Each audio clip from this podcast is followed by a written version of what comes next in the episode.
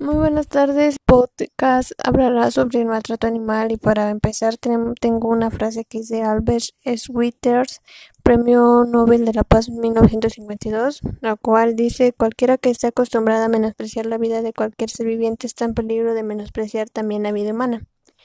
La crueldad hacia los animales, también llamada crueldad animal o abuso animal, comprende comportamientos que causan dolor innecesario o estrés a los animales no humanos.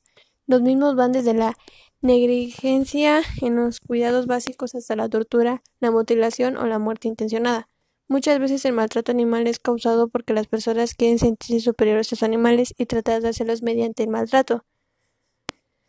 Esto causa el estrés del animal y muchas veces hasta su muerte. Estos animales son maltratados de manera directa o indirecta, pero ambas influyen en sus vidas.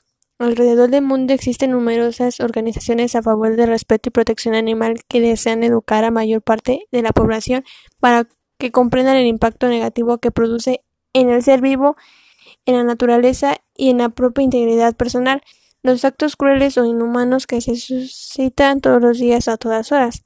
En la actualidad vivimos de manera constante en un clima de inseguridad e incertidumbre. La violencia se expresa en formas relacionadas entre sí. Diariamente nos vemos acudidos por hechos dramáticos que nos preocupan y conmueven.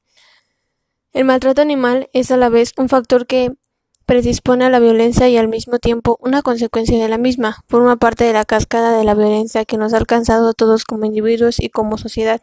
Debe hacerse énfasis en que la detección, prevención y, tratamiento de la violencia hacia los animales es un acto de humanidad en sí mismo, los animales son criaturas que se encuentran en relación al ser humano en un nivel de inferioridad dentro de la escala evolutiva. Eso nos hace responsables de su bienestar, ya que tener supramacia lleva consigo una obligación, una responsabilidad que es la de cumplir como guardián de las especies inferiores en términos intelectuales. Si realmente queremos combatir la violencia, una parte de nuestra lucha consiste también en erradicar el maltrato a otros, a otros seres. Destacar es que esa violencia hacia los animales nos puede servir como decretor y señal de alerta hacia la violencia intrafamiliar, ya que la crueldad hacia los animales y la violencia humana tiene una relación directa. Debemos saber que los niños que maltratan a sus animales de compañía pueden ser testigos de actos crueles contra seres humanos o ellos mismos ser víctimas de abuso por alguien mayor y con más poder. Una persona que abusa de un animal no siente empatía hacia los otros seres vivos y tiene mayor riesgo de generar violencia hacia otras personas. La Asociación Psiquiátrica Americana lo considera como uno de los diagnósticos para determinar desórdenes de conducta. Si un niño nos habla sobre el maltrato a su animal de compañía, podría estar hablándonos también de su propio sufrimiento.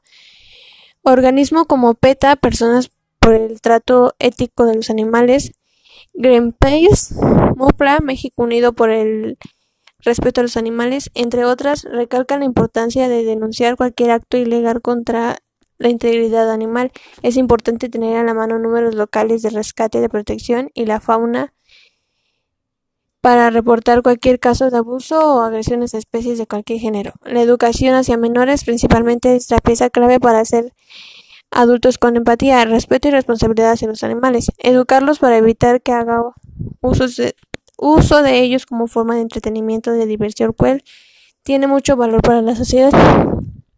Hasta aquí sería mi información de este podcast y pues una recomendación sería que antes que nada le den mucha le hagan que sus hijos tengan respeto y responsabilidad y ante todo empatía hacia los animales, ya que pues los animales no tienen culpa alguna de cómo es su familia o cómo los está tratando su familia.